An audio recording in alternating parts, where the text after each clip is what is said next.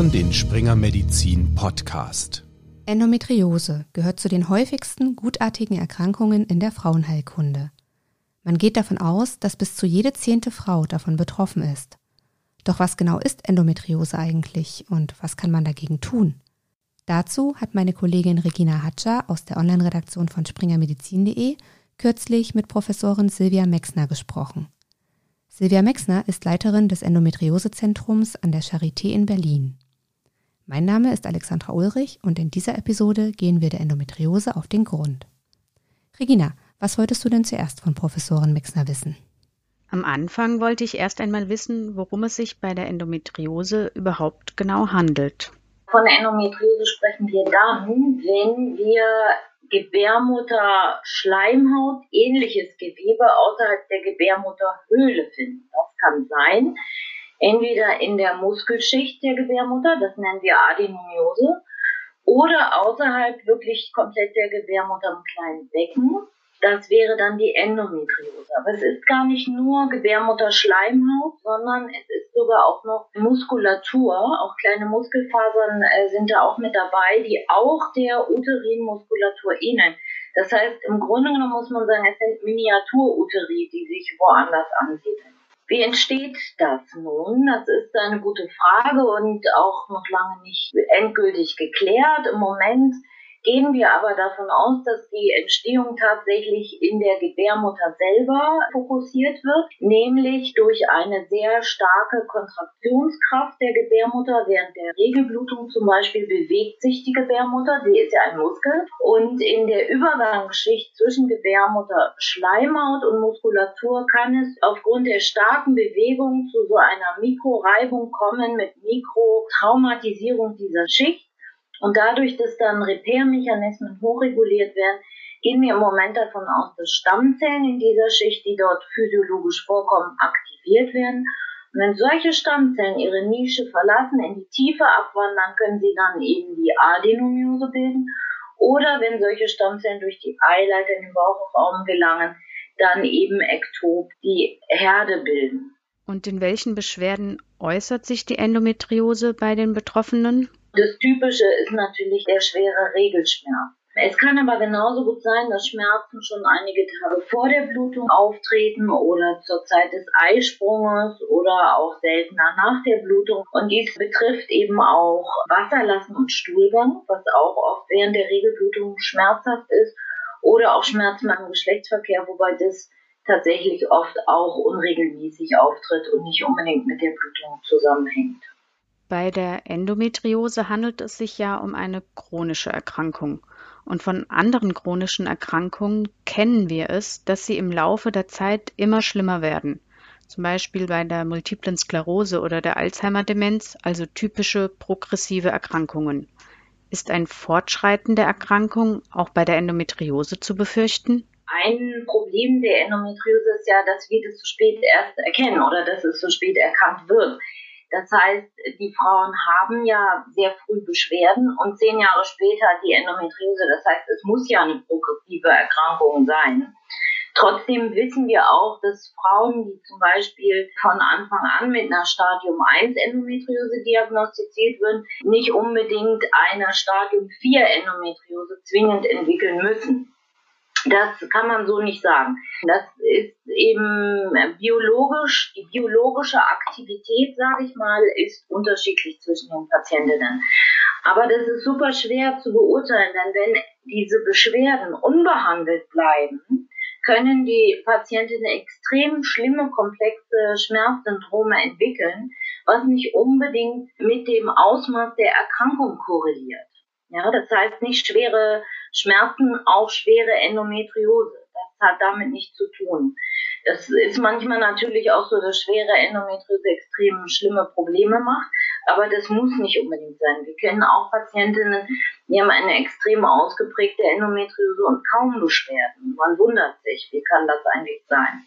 Im Vordergrund stehen bei der Endometriose vor allem prämenopausale Frauen.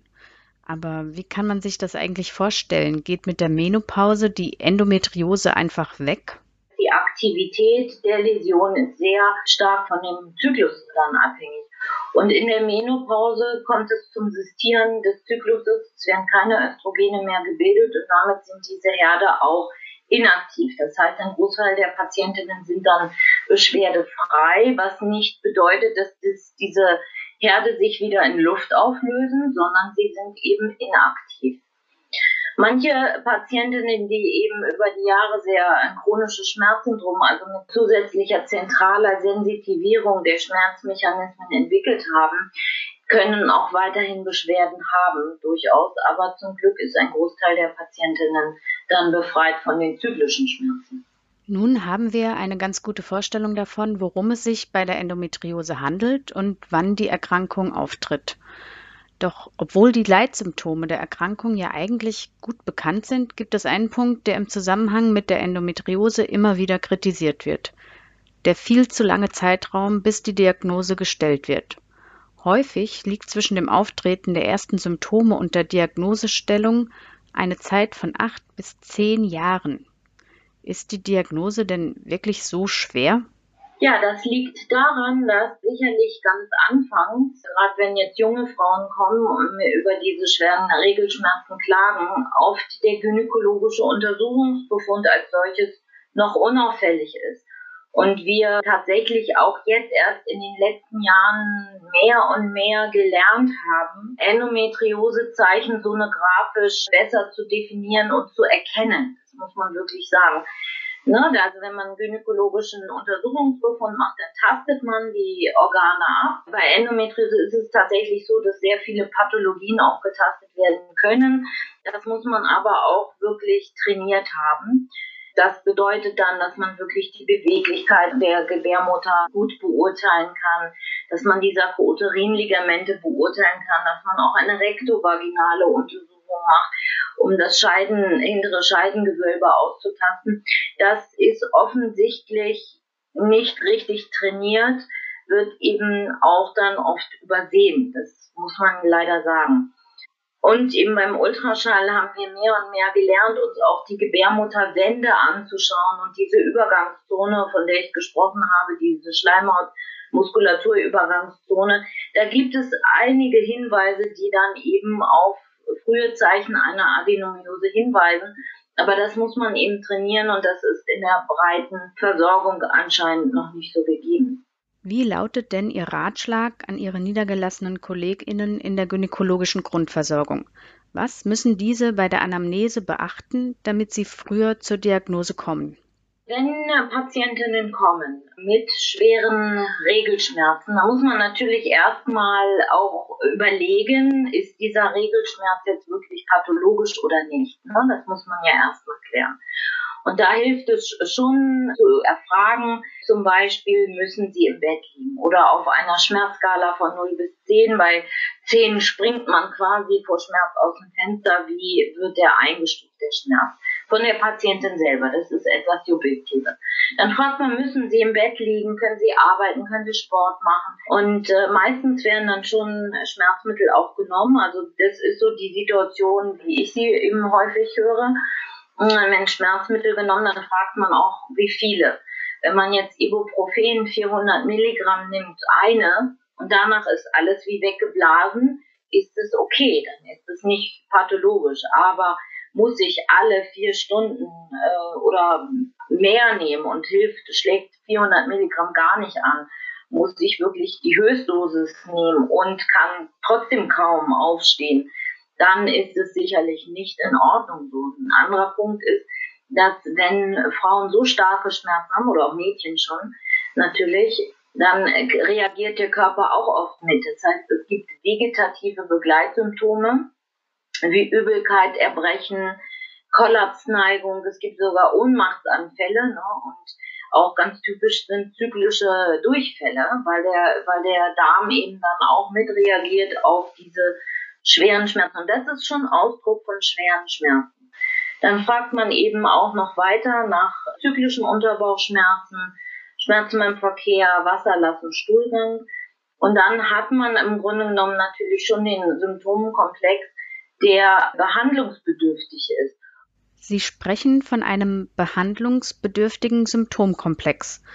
Das heißt, in so einem Fall wäre es dann auch wünschenswert, dass niedergelassene Gynäkologinnen eine Therapie einleiten. Wie genau geht man hierbei vor?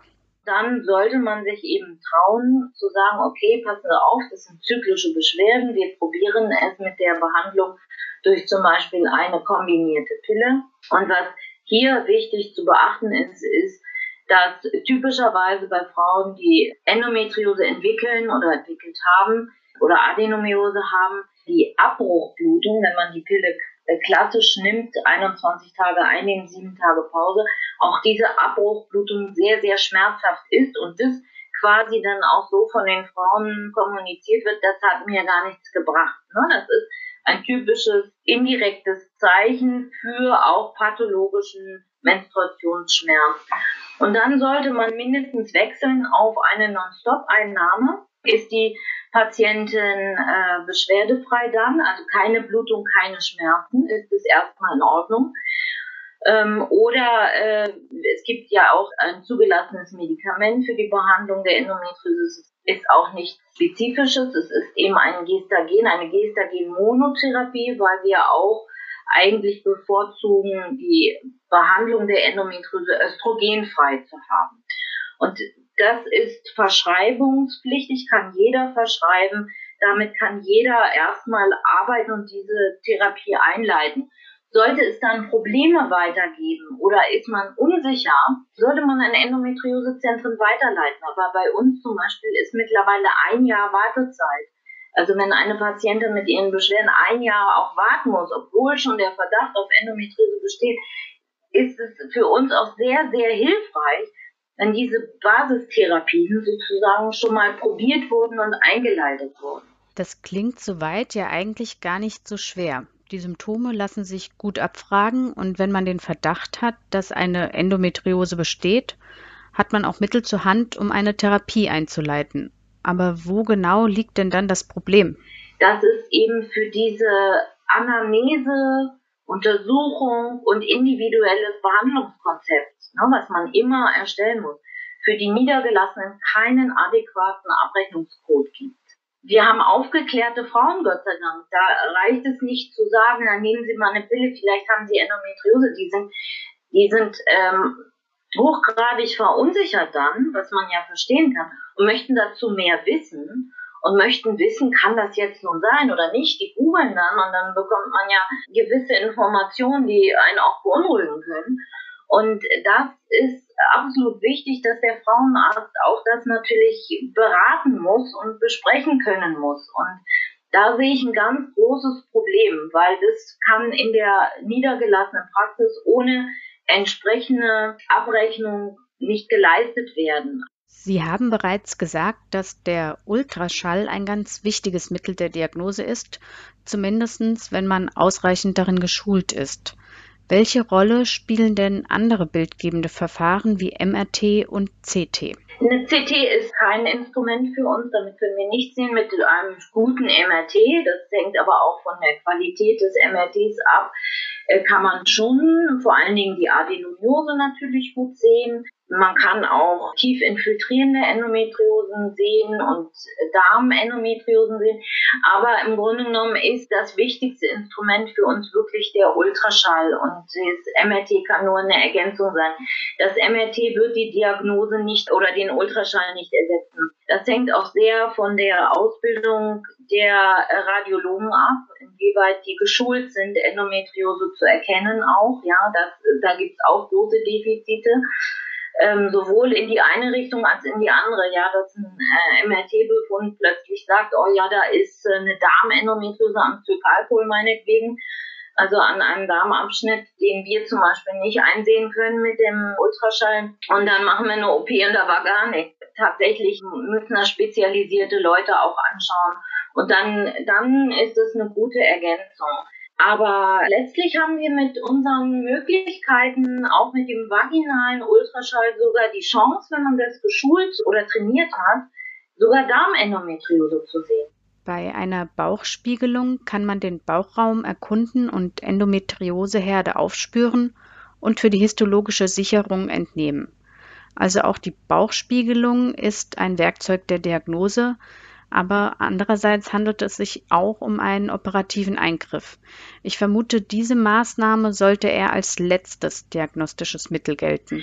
Genau, also ich persönlich sehe das auch so, dass man durch eine Anamnese und gynäkologische Untersuchung und Ultraschall das Ausmaß einer Endometriose erkennen sollte. Ne? Es gibt also durchaus Fälle oder im Großteil der Fälle, sagen wir mal so, da kann man eine sogenannte Organdestruktion ausschließen. Also ich kann ja sehr gut die Eierstöcke anschauen und sollte schon ausschließen können, ob jemand jetzt eine Darmendometriose, Blasenendometriose, also Organbefall von Endometriose hat.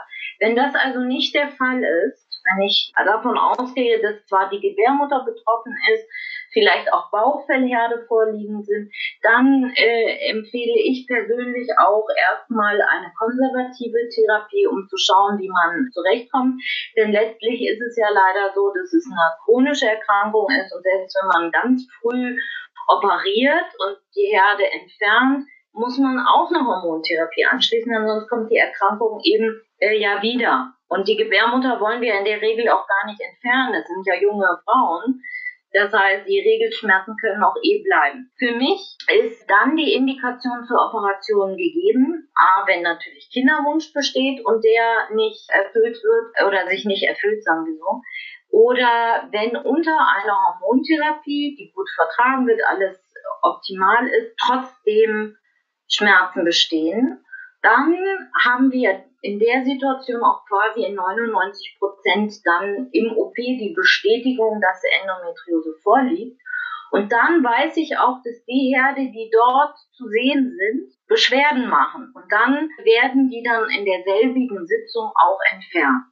Andere äh, Experten sind anderer Meinung und sagen, wir brauchen, bevor wir jetzt meinetwegen das Medikament, das für die äh, Therapie der Endometriose zugelassen ist, einleiten, die histologische Bestätigung. Und dann erst kann das mit diesem Medikament losgehen. Da bin ich einfach anderer Meinung, ähm, weil eben ich denke, man sollte die Operation wirklich individuell planen, dann wenn zum Beispiel auch Kinderwunsch danach umgesetzt werden kann. Denn das ist ja auch immer ein wichtiges Thema. Es ist eben auch so, dass eine Operation dann ja auch damit verbunden werden kann, zum Beispiel zu schauen, ob die Eileiter offen sind und Verklebungen dann auch gelöst werden und Endometrioseherde entfernt werden. Die machen immer auch chronische Entzündungen im Bauch und nach so einer Operation ist es dann auch ein guter Zeitpunkt zu sagen, probieren sie auch schwanger zu werden jetzt. Die, dieser Effekt einer Operation hält immer nur ungefähr ein Jahr maximal an. Und äh, dann hat man da keinen Vorteil mehr, was den Kinderwunsch angeht. Ne? Das heißt also, ich probiere das immer im Gesamtkonzept einfach zu sehen.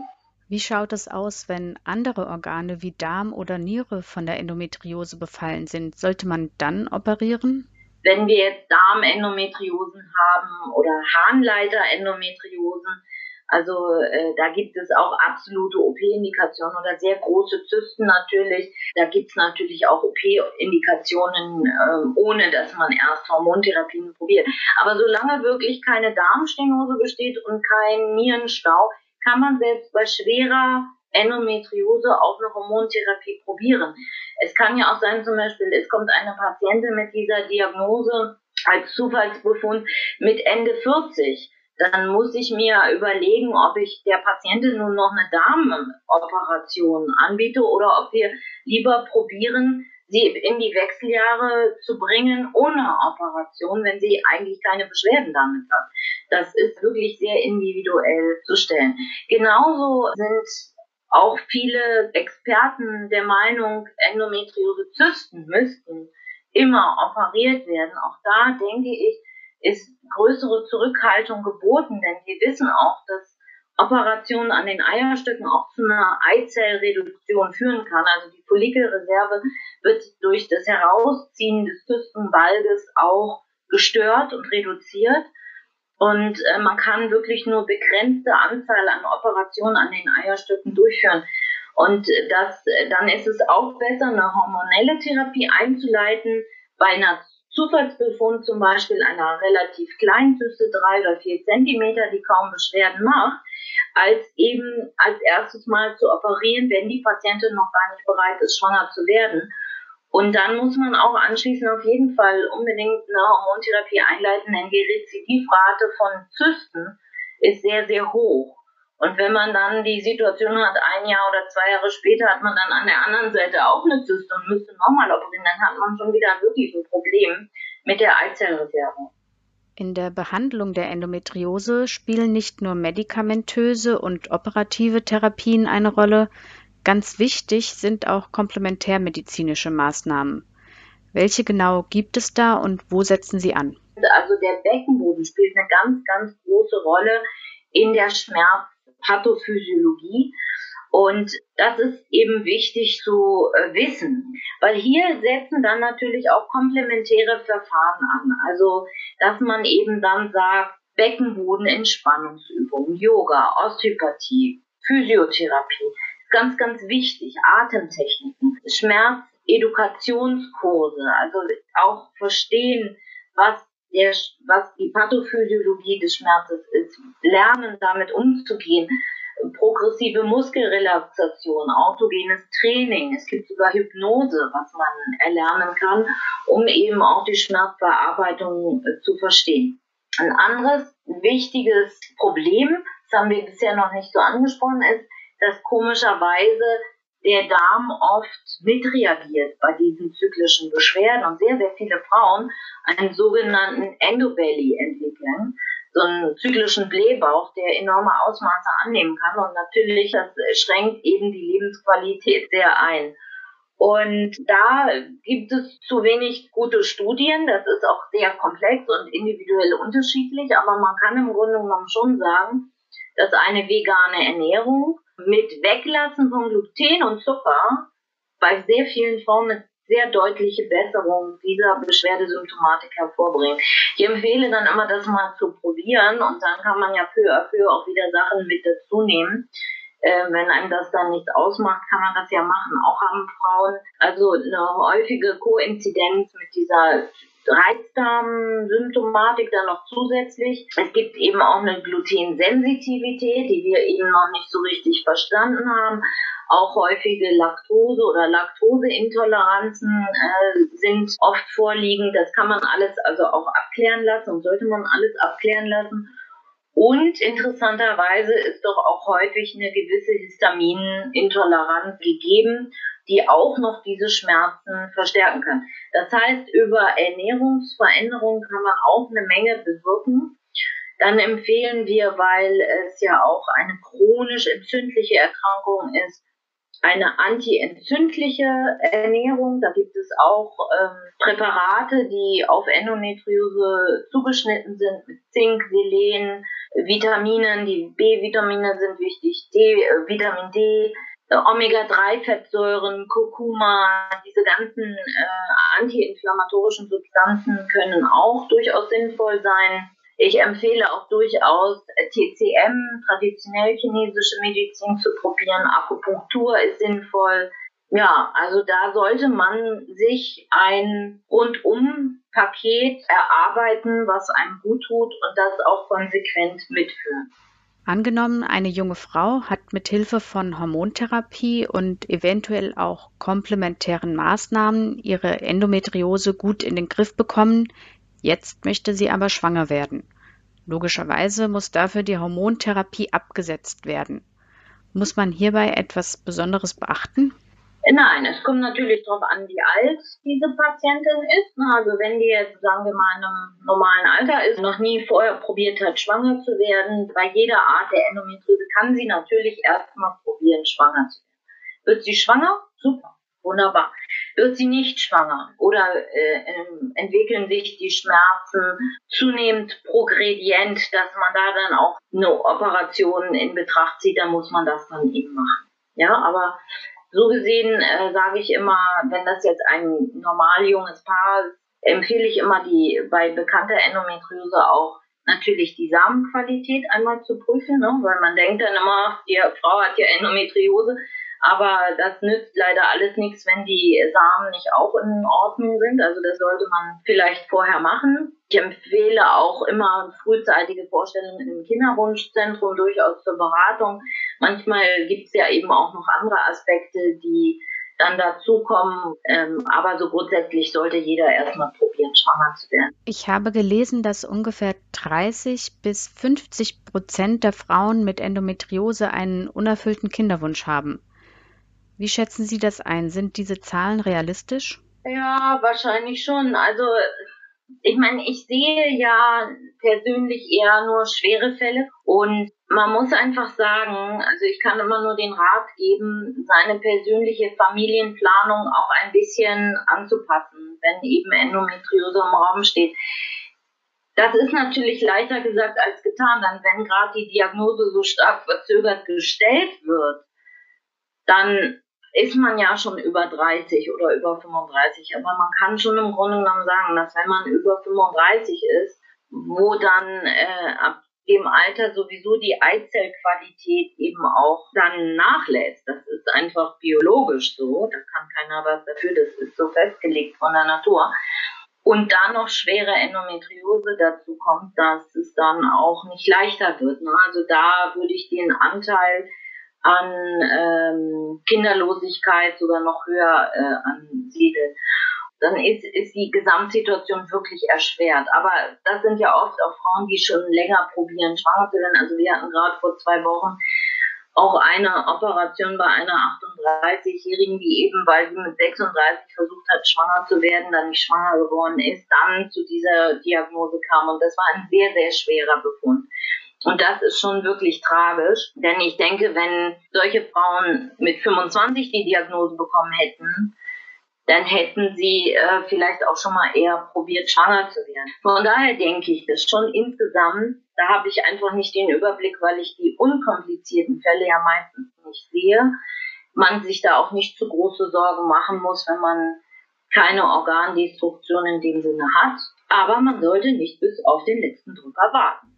Möglichst früh schwanger werden ist, wie Sie selbst schon gesagt haben, nicht immer ganz einfach. Die Lebenssituation muss ja auch passen. Aber wenn wir jetzt mal davon ausgehen, dass eine Frau frühzeitig diagnostiziert wird und von ihrer Endometriose weiß, hat sie denn dann die Möglichkeit, präventiv etwas dafür zu tun, dass ihre Fruchtbarkeit möglichst lange erhalten bleibt? Naja, das haben wir eben leider in Studien ja nicht gut geprüft, weil wir diese Zeitfenster haben, wo die Diagnose nicht erfolgt. Ne? Und dann lief das ja dann die ganzen Jahre.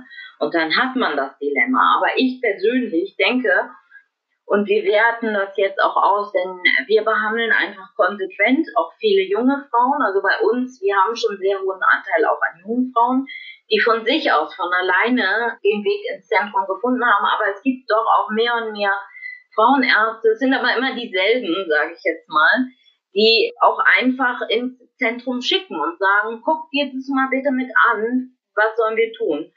Ähm, die hat die Beschwerden und dann schicken die. Ne? Also und ich denke, wenn wir da wirklich konsequent behandeln, die aber diese Frauen trotzdem gut im Blick behalten, dass wir ja hoffentlich dann diese Entwicklung auch stoppen. Das ist ja die Idee. Ne? Ich möchte ja auch nicht eine Spielverderberin sein mit diesen doofen Hormonen. Ich weiß, dass das keine optimale Lösung ist. Überhaupt nicht. Aber wir haben nichts anderes. Und dadurch, dass Frauen heutzutage erstens viel eher ihre Regelblutung kriegen, viel später schwanger werden und Endometriose wirklich mit der Anzahl der durchgemachten Menstruationen korreliert und das Risiko für die Entwicklung einer Endometriose direkt korreliert mit der Schwere der Dysmenorrhoe und dem Beginn der Dysmenorrhoe, muss man einfach sagen, im Moment haben wir nichts anderes. Wir müssen diesen Prozess aussetzen, bis die Gebärmutter auch gebraucht wird. Wenn wir jetzt mit 30 überlegen, schwanger zu werden, Überlegen Sie mal, dann hat der, dieser Uterus schon 20 Jahre menstruiert. Das sind, kein Mensch würde ein 20 Jahre altes Auto ungesehen kaufen und nicht erwarten, dass hier und das, dieses, jenes, äh, welches irgendwie nicht mehr gut funktioniert. Und wir lassen den Uterus leer laufen mit diesen starken Kontraktionen. Die Architektur zerstört sich über die Zeit und die Adenomiose hat einen hohen Impact auf die äh, Fertilität. Also das ist für mich eine logische Sache, weil so wie es jetzt läuft, ist ja auch nicht gut. Ne? Also da sind wir uns ja alle einig. Das kann ja so auch nicht bleiben. Da müssen wir andere Konzepte haben. Die Erforschung der Endometriose und wie man sie am besten behandelt, ist also noch lange nicht am Ende. Aber zumindest ein Bewusstsein für die Bedeutung dieser Erkrankung wird langsam aufgebaut. An dieser Stelle Ihnen, Professorin Mexner, und dir, Regina, vielen Dank für die vielen Infos. Weiterführende Informationen finden Sie in den Show Notes bzw. auf springermedizin.de. Unseren ärztlichen HörerInnen können wir zum Beispiel unsere Themenseite Endometriose empfehlen. Dort finden Sie viele weitere Beiträge zum Thema. Damit Tschüss, bleiben Sie gesund und bis zum nächsten Mal.